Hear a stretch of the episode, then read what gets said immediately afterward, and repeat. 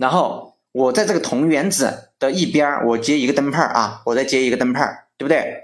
然后我在这个铜原子的另一边，我接一个电源，对吧？那我们大致知道，电源它有正负极，对不对？或者我直接说，我接一个电池嘛，这样好理解。好，那么这个电池它是不是有一个正负极，对不对？好，那么就说，那么呃，那么我就问一下，就说这个电源它的电流方向是怎样的？就说我使用这个电电池，对吧？怎样把这个电流给流动起来？你想一下，对不对？哎，那比如说啊，比如说我我假设啊，比如说我现在用了一个五伏的一个电池啊，五伏，那么这个我这个电池的电压是多少伏？大家想一下，五伏吧，对吧？因为我我用了五伏的电池嘛，对不对？好，电压电压，对吧？你你知道为啥叫电压吧？它就是有一个压力嘛，对不对？它有一个压力啊，就就像对吧？哎，那我那我们就知道，我们刚才讲了，电子受到某一个力的作用，哎，那么我现在就说这个力就叫电压力，对不对？哎，我们就说电压就是这个力，对吧？好，现在我们就给了它一个力，这个力我就叫做电压，这个电压是由电池产生的，对不对？好。那么这个时候，这个铜原子它最外面的那一个电子最部，就是吸引力最弱的一个电子，马上就感受到我这个电池的这个电压，对吧？啊，电压来了，对不对？它是不是要跑了？是不是？你想一下，呃，电子要不要跑了？它本来就吸引力就很弱嘛，我又给它施加了一个压力，它不跑，还干啥？你你想一下，是吧？哎，那么你想一下，那么它这个它是怎么跑的？你想一下，这个电子它怎么跑的？它是不是？电子带的是什么电？想一下，电子带的是负电，对不对？你说负电往哪里跑？你想一下嘛，负电往正极跑还是往负极跑？就是负电往电池的正极跑还是往电池的负极跑？是不是往正极跑，对不对？因为我是负电了，对不对？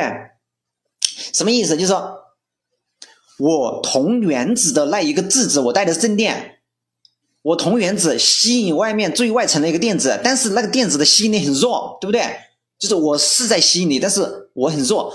那么我现在我在外面施加了一个电压，对不对？然后这个电压，对吧？它也它从正极来了一个电压，对不对？那么这个时候有两个地方都在吸引我，但是你铜原子它本身那个质子吸引力弱，那么我加了这个电压五伏的这个电压已经远远高于这个铜原子那个质子的那个正电的那个电压了，对不对？那我肯定就往铜往这个电池的这边跑，对不对？那我电子又是带的是负电，对不对？那我电子带负电呢，我肯定就往正电的地方跑，对不对？异性相吸，是不是？好，那我电，那我这个铜原子的这个这个最外面的一个电子，是不是我就沿着沿着这个方向，对不对？从这个方向，我是不是往它的这个正极方向跑，对不对？那么这个这个就是我电子这个移动方向，对不对？那么但是它这个不是电流方向，哎，但是说。哎呀，你不对呀，对吧？你咋就不是电流方向，对吧？你想一下，我电子往这边跑嘛，对不对？比如说我从我从 A 点往 B 点跑，对不对？那我的移动方向肯定是从 A 到 B 嘛，对不对？那既然既那既你的意思是，既然我的这个电子，对吧？是从我这个铜的这一边，对不对？往那个电池的那个正极方向跑，对不对？那我的这个电流方向是不是从铜到正极，对不对？哎，那我告诉你，其实电流的方向刚好正好相反。它是从正极到铜的这一边，是？从反过来到是从正极往铜这一边，这个才叫电流方向。而从这个铜往这个正极的方向这边，它只能叫电子的运动方向。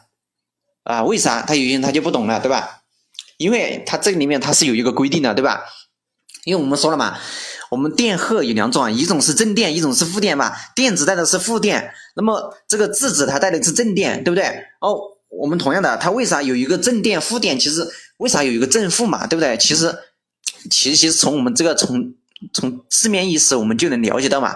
既然我叫它正电，说明啊，它对我比较重要嘛。其实其实你想一下，其实其实你就这样理解。其实我不管你是正电负电，其实它是平等的地位。你不能说是啊，正电就好像要高级一点，就是负电就感觉好像要低级一点，它不对。它就说正电和负电其实都是同一个级别，对吧？我都是同等对待，就是我们的地位是平等的，只是说，嗯，只是说我们就是我们感觉啊，就是站在人的这个感受啊，总感觉好像正电好像比负电要高级那么一点，其实不对。我们的感受是来自于实际生活中，比如说啊，这个人他代表是正义啊，那个人代表是邪恶，就感觉这个正义的就要比邪恶的那个要厉害，就是要好一点，对吧？然后我们，但是我们放到这个呃这个技术上来说啊，其实正电负电其实它是平等的，对吧？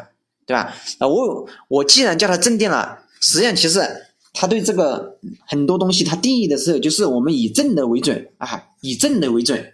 那同样的，在电流这个也是一样的，对吧？我是以正电荷的移动方向为准。你像我电子是带的是负电荷，那么我负电荷的移动方向，我只能叫电子的移动方向，而我和负电荷相反的那个电荷，我叫正电荷。我正电荷的移动方向，我才叫电流的方向。其实它这个就是一个规定的问题，对不对？但如果说你说你有一天突然有一个人他说我就要规定啊，我这个电子的移动方向叫电流方向，那也行。但是现在已经人家已经形成规则了，对吧？我正电荷的移动方向我才叫电流方向，我负电荷的移动方向我不叫电流方向，对吧？那你只能叫电呃负电荷的移动方向，你只能叫电子移动方向，对不对？其实它这个就是一项规定，但但是我们不管它怎么移动的，但是我不管你是我说是正电荷的移动方向还是负电荷的移动方向，反正你产生移动了，对不对？你只要有移动这个行为，你就有电流。说白了，是吧？电流你就不管它怎么移动的，反正是，是吧？电流的方向是正电荷的移动方向。但是我不管是不管你怎么认为它是正电正电荷移动方向还是负电荷的移动方向，它始终是移动了之后它才有电流，对不对？你要动起来嘛，你动你都不动起来，你是没有电流的，对不对？那我们这些它解释的时候，它是正电荷的移动方向，而且它这个也是规定死的，对不对？嗯，好，那我们就知道了。哎，那这样。下来之后，它既然能够产生电呢，我通过这个电压，我让这个铜的电子跑跑了，对不对？然后它整个电路就流动起来，整个电路流动起来之后，你说我在这上面接一个灯泡灯泡要要要不要亮？必须亮，对不对？为啥？有电流了呀，对不对？有电流，我肯定就要亮了，是不是啊？灯泡的亮度，我前面前面说过了，取决于电流大小，对不对？对吧？它要是这个电流越大，灯泡就越亮，对不对？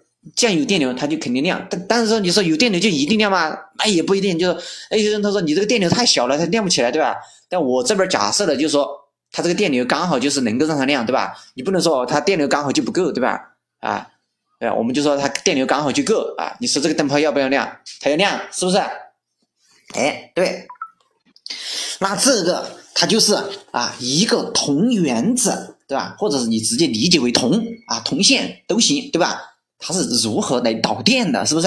哎哎，它导电的这个过程我们看懂了吧？是不是？哎，那你说，那你说这个大自然对吧？你整个宇宙或者整个整个世界上，就只有铜这个东西吗？对吧？你只有类似于铜这种东西吗？但是我告诉你，还有其他的一些物质，它就跟铜它就不一样，对吧？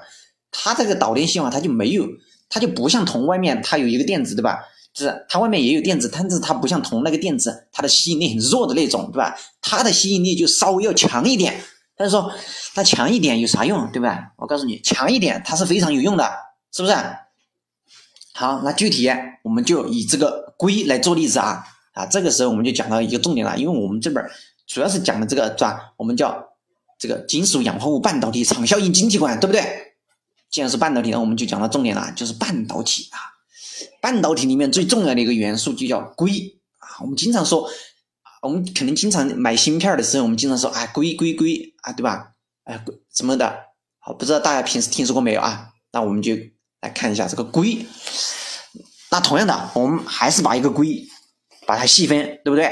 还是把它弄到最小来看一下。那么硅它的质子数量是多少个？十四个，硅它是十四个质子。啊，十四个，我们把它写为加十四，也是正十四啊，你可以理解为正十四啊。那么同样的，它既然有十四个质子，那外面是不是有十四个电子？是不是？好，它的电子它是分为三层啊，第一层它有两个电子，第二层它是有八个电子啊，第三层它有四个电子。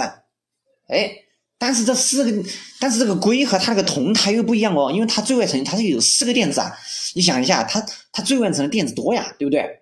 你想一下，如果说你的最外层只有一个电子的话，比如说我铜和铜结合，对不对？我只有一个电子，你说我假设一个铜原子和另外一个铜原子结合，我最外层的那个电子结合的时候，你想一下，它结合起来，它这个束缚力实实际上，你说它够不够？实际上不够的，是不是？但如果说我是硅呢？你说我它这样结合的话，你说它这个束缚力强不强？对吧？它肯定就很强了，是不是？哎。那么在实际运用中，它也是这样的啊，也是这样的，就是说，当就是我每两个硅啊，就是我一个硅原子和另外一个硅原子和 n 个硅原子，我两两结合，比如说我我做成一个正方形啊，我现在比如说我有一个矩形啊，我有一个矩形，我有一个硅原子，我放在写中间啊，我在这个硅原子的四周啊，就是上下左右，我分别放一个硅原子，对不对？那么你想一下，硅原子是由里面的这个质子和外面的电子组合而来的，对不对？比如说我中间的那一个硅原子，它外面它最外层是不是有四个电子？是不是？好，那么这四个，你想一下，是不是有四个电子？那么我就把这四个电子平均给它分到四边，对不对？我一边一个电子，你想一下，我是不是一边一个电子？大家想一下，是不是一边一个电子，对不对？然后我在这个硅原子上。下左右，我分别又来放一个硅原子。那么同样的，这个硅原子它外面是不是也有四个电子？我还是把它放成上下左右，对不对？啊，就是上下左右的这个硅原子，我还我还把它放在上下左右，就是把电子又给它放在上下左右，对不对？你想一下，上面的那一个硅原子啊，上面啊，大家一定要跟着走啊，就是说上面那个硅原子下面是不是有一个电子？然后中间的这个硅原子上面是不是有一个电子？那你想，中间的这个硅原子上面的一个电子和上面那个硅原子下面的那个电子，它中间它会产生一个束缚力啊，这个东西啊，我们它被称之为共价键啊，这个东西叫共价键。这个共价键一啥意思？就是说我一个啊，我我一个电子不稳定，我容易跑，但是我只要这样一结合。对吧？我这两个电子，我把它形成一，对吧？我形成一个共价键，每两个电子形成一个共价键，对不对？哎，你想一下，那么这两个电子是不是就是相对这两个电子形成共价键之后，相对于每一个电子来说，我都不容易跑，是不是？大家想一下，是不是？哎，那么说明这个共价键它对这个电子的束缚力就很强，对不对？那如果我我如此反复这样，对不对？我反复的就是把这个硅原子进行这样组合，那我。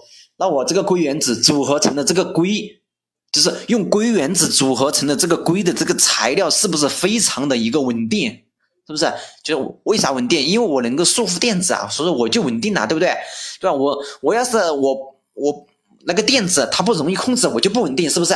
我容易控制那个电子，它就很稳定，对不对？那么很稳定的情况下，哎，假设啊，比如说我现在这个硅，我假设。是吧？它已经结合了，对不对？它已经有共价键了，对不对？它很稳定了，对不对？这个时候，我还是按照以前的那个方法，我还是给它施加一个电压。你想一下，你这个电压有没有用？你想一下，你这个电压有用，但是意义大不大？不大了，对不对？为啥？比如说我以前啊，我放一个电池五伏的一个电池，我就能让这个铜通电，对不对？就是让这个铜产生电流。但现在我不用铜了，我用硅了，对不对？硅。它形成了共价键，对不对？它本身就这个电子它就不容易跑了，对不对？你这个还用五伏的电压？不好意思，五伏的电压，不好意思，我不跟你走了。意思就是，对吧？吸引力不够了，就说电子说不好意思，我不想跟你走，对不对？因为为啥？你的引力太小了，就像那个万有引力一样，引力太小了，对不对？我根本就，对吧？我还是要着，我还是要绕着质子做运动，对不对？我就不给你这个电压来跑了，对不对？你压力太小了嘛，对不对？但这个时候，你说我有两个方法，对不对？第一个就是我加大这个电压，对不对？说五伏不够，我给它整到两千伏，啊，就是对吧？一下子加这么多，那肯定我要给你跑了，对不对？你想一下，但两千伏，你想一下，哎，你想，你如果说你真的搞到两千伏了，对不对？你这是，你这是高高高压电了，是不是？你想一下，一个主板上面要用两千伏的高压电吗？不行嘛，对吧？像我们那个手机啊，不能电脑。啊，你比如说我随便我我玩一下手机，我充个电，我要用高压电来充电，那这不行的，对吧？你说那第一个方法，我通过加大电压这个方法行不行得通？行不通？为啥？因为我们做这个电子元器件，我们就是要做到一个是要小，一个是要做到精密，对吧？啊，我随便我平你你要让你要让我们平时这些人生活，对吧？我给手机充个电，我要用高压电来充电，那还得了？你想一下，对吧？那肯定不行啦。是吧？我打开一个电脑，我得我得接那个高压电，我的电脑才能开机啊！你这肯定不行，对吧？你这样不就是你要从技术上来说的话，它是可以实现的，但是你要放到实际中的话，这实现不了了。为啥？你不符合日常使用规范嘛，对不对？但有人他说那咋就不，是吧？你一开始的时候我们就普及高压电，对吧？那你高压电是很危险的呀，对吧？我们人体承受不了高压电啊，对吧？你要是全世界人都使用高压电的话，那得了，对吧？你看我们平时都是把那个高压电转成二百二十伏的那个电压，你就算说二百二十伏，它还，对吧？它还是比较高，但是相对那个高压电来说，那已经够低了，对不对？你要是用二百二十伏你都触电了的话，那就只能说明这个运气不好，是吧？一般二百二十伏触了电之后，你也不会，就像我们我们触不知道大家平时就是你触个电没有啊？就是你二百二十伏触电之后，我们会感到全身麻一下，对不对？就是全身无力，但是不会说你马上就就就就那种啊，不会马上就玩完的那种啊，不会，对吧？但是你高压电不一样，高压电只要你一碰，不好意思，只有一次机会。